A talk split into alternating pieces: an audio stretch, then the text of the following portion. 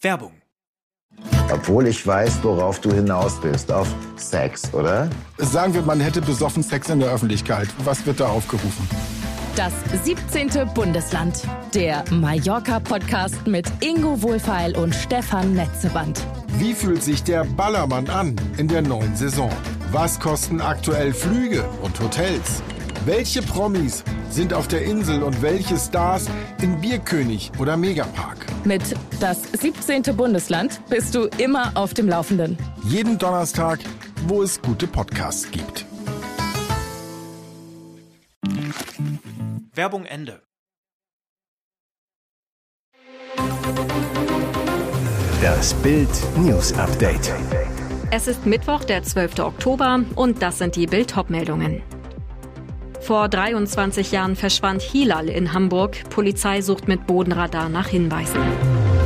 Alle Hypothesen sind möglich. Leck an Ölpipeline Druschba in Maisfeld entdeckt. Sie kommt nicht bei allen gut an. Die Wahrheit hinter Hummels TV-Abrechnung. Vor 23 Jahren verschwand Hilal in Hamburg. Polizei sucht mit Bodenradar nach Hinweisen. Ihr Schicksal lässt die Hamburger nicht los. Mehr als 23 Jahre nach dem Verschwinden der kleinen Hilal hat die Polizei eine weitere Großaktion gestartet. Mit einem Bodenradar durchsuchten Einsatzkräfte und Sachverständige der Universität Hamburg am Mittwoch ein Grundstück im Altonaer Volkspark. Das Gelände im Volkspark war im September aufgrund von privaten Hinweisen in den Fokus geraten. Polizei und Staatsanwaltschaft begannen mit Rodungen. Der NDR hatte zuvor die Doku-Serie Wo ist Hilal veröffentlicht, die Hilals Familie bei der Suche nach Beweisen und neuen Spuren begleitet. Dabei war auch von dem jetzt gerodeten Grundstück die Rede. Weil dort Spürhunde angeschlagen hatten, waren private Ermittler davon ausgegangen, dass dort menschliche Knochen liegen könnten. Am 27. Januar 1999 brachte das damals zehnjährige türkische Mädchen Hilal ein gutes Halbjahreszeugnis mit nach Hause. Der Vater erlaubte seiner Tochter, sich Süßigkeiten im benachbarten Einkaufszentrum Elbgau Passage zu kaufen. Ein Ausflug, von dem die Kleine nie zurückkehrte. Diverse groß angelegte Suchaktionen blieben erfolglos. Die Vermutung, dass die Zehnjährige auf dem Parkplatz des Einkaufszentrums in ein Auto gezogen und verschleppt wurde, gilt seit Jahren als eine wahrscheinliche Theorie. In Polen ist ein Leck an der Pipeline Droschba entdeckt worden, durch die Öl aus Russland nach Europa fließt. Die Ursache für das Leck an der Droschba-Pipeline wird derzeit untersucht. Bislang gibt es keine Hinweise auf die Ursache des Ausfalls. Alle Hypothesen sind möglich, schrieb der polnische Sprecher des Koordinators der Geheimdienste auf Twitter. Die Öllieferungen sind nach Angaben der Bundesregierung nicht unterbrochen. Die beiden Raffinerien Schwedt und Leuna erhalten aktuell weiter Rohöl über die Pipeline Freundschaft 1 über Polen.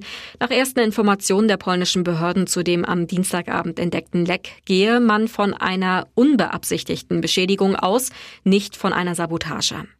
Die Druschba-Pipeline wurde noch zu Zeiten der Sowjetunion gebaut und ist, was Förderkapazität und Länge betrifft, eine der größten der Welt. Sie gehört dem russischen Pipeline-Monopolisten Transneft. Putins Bomben töteten Ärztin auf dem Weg zur Klinik, Sohn Grisha jetzt vollweise. Die Krebsärztin Oksana war auf dem Weg ins Krankenhaus, um Leben zu retten, als sie ihr eigenes Leben beim russischen Raketenangriff am Montag in Kiew verlor und ihr Sohn Grisha zum Vollweisen wurde. Bildreporter waren mit ihrem Vater an der Kreuzung in Kiew, wo eine der Raketen einschlug und fünf Menschen starben, darunter Oksana. Vater Gregory ist den Tränen nahe, als er uns die Bilder seiner Tochter und seines Enkelsohns auf dem Smartphone zeigt. Gregory sagte, wir haben es Grisha noch nicht erzählt. Oksana ist oft über Stunden bei der Arbeit geblieben. Bis jetzt denkt er, dass seine Mutter arbeitet und dass sie hart arbeitet. Heute oder morgen werden wir ihm diese Informationen mitteilen, damit es nicht zu spät ist. Gregory appelliert an den Westen, wenn unser Himmel geschützt wäre, wären diese Raketen hier vielleicht nicht explodiert und meine Tochter könnte noch leben. Tarifhammer im öffentlichen Dienst. Die Gewerkschaft Verdi und der Beamtenbund fordern, die 2,5 Millionen Beschäftigten bei Bund und Kommunen sollen 10,5 Prozent mehr Lohn erhalten, mindestens aber 500 Euro mehr im Monat. Die Forderung gilt unter anderem für Erzieher, Krankenschwestern, Müllwerker, Bundesrichter, Bundespolizisten und Soldaten. Mehr als 10 Prozent Lohnplus. So eine Forderung für Millionen Beschäftigte gab es seit Jahrzehnten nicht. Wegen des anhaltenden Teuerschocks, zuletzt 10 Prozent Inflation, sei sie aber absolut realistisch, so wäre die Chef Frank Wernicke. Das kann man auch nur im öffentlichen Dienst machen, wo man keine Angst haben muss, dass Arbeitsplätze gestrichen werden, kommentiert Hagen Lesch, Tarifexperte beim Institut der deutschen Wirtschaft, die Forderungen. Er mahnt, so ein Tarifhammer würde unweigerlich in eine höhere Verschuldung laufen. Eine solche Lohnerhöhung heizt die Inflation zusätzlich an, fürchtet Lesch und warnt, sie sei der Einstieg in eine Lohnpreisspirale. Auch andere Experten sehen die Forderungen kritisch. Dortmunds Chefkritiker ledert wieder los. Das 1 zu 1 in der Champions League gegen Sevilla ist eine gefühlte Niederlage. Mit einem Sieg hätte der BVB bereits das Achtelfinale klarmachen können. Stattdessen ließen sich die Spieler von harmlosen Spaniern einlullen. Eine Art und Weise, die Kapitän Mats Hummels nach dem Spiel überhaupt nicht passte. Bei Amazon Prime kritisierte Hummels, es fehlt an Spielintelligenz, es muss halt aus manchen Köpfen raus, dass Fußball sexy sein muss, sondern dass erfolgreicher Fußball nicht Hackespitze 1, 2, 3 auf 5 Metern ist. Rums.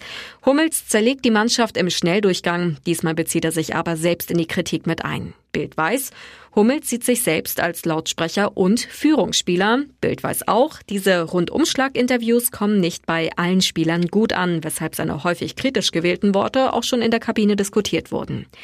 Trainer Edin Terzic sagte entspannt, das sind Worte, die auch schon mal meinen Mund verlassen haben. Nach Bildinformationen wird fast vor jedem Spiel in Teamsitzungen auf genau diese Problematik von den Trainern hingewiesen. Die Reaktionen auf Hummels Wutrede gibt es auf Bild.de. Und jetzt weitere wichtige Meldungen des Tages vom Bild Newsdesk. Trauer um einen jungen Rennfahrer. Der 22 Jahre alte niederländische Motorradstar Viktor Steemann ist drei Tage nach seinem tragischen Unfall im Krankenhaus gestorben. Zu dem Horrorcrash kam es am vergangenen Samstagnachmittag beim Rennen in Portimao, Portugal.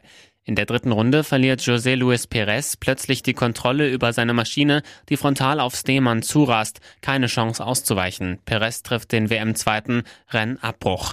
Der Niederländer muss künstlich beatmet werden, kommt mit einem Hubschrauber in ein Krankenhaus in Faro. Die Diagnose schwere Kopfverletzungen, mehrere lebensbedrohliche Traumata. Bis Dienstag kämpft Steemann um sein Leben, dann erliegt er seinen Verletzungen. In einer Erklärung der Familie heißt es, etwas, wovor man als Elternteil eines Motorradrennfahrers immer Angst hat, ist jetzt passiert. Unser Viktor konnte sein letztes Rennen nicht gewinnen.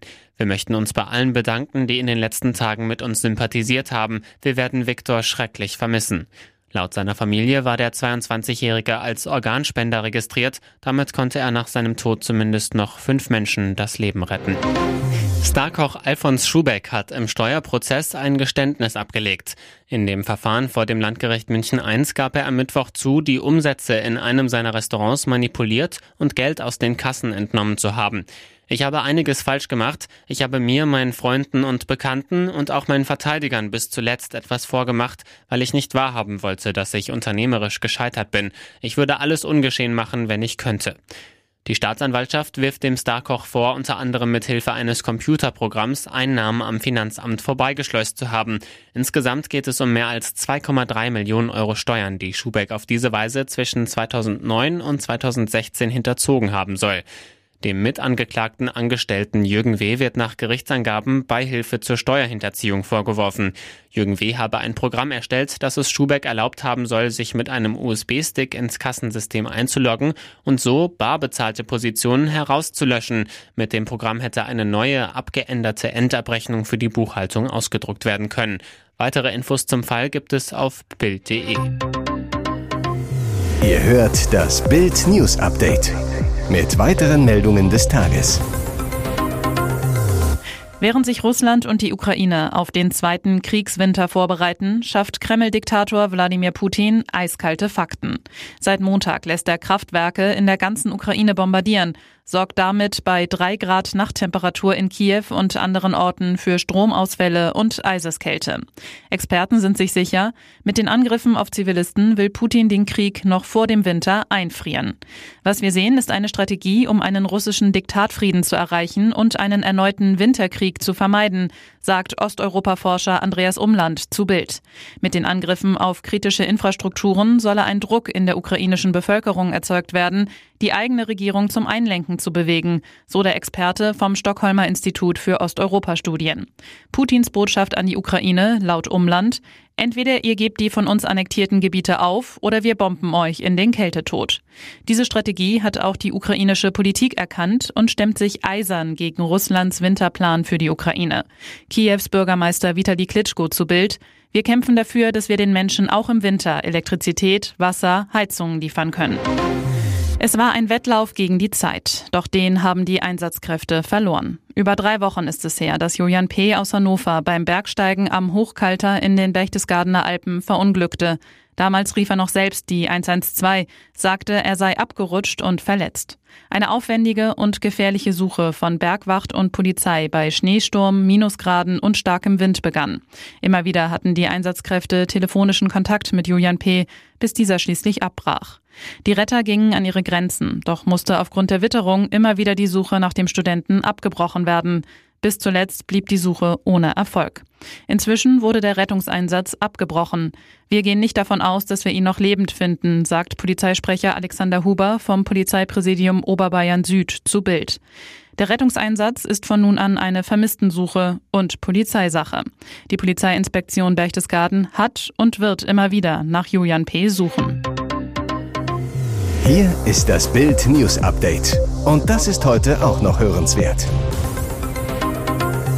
Wirtschafts- und Klimaminister Robert Habeck hat ein Problem.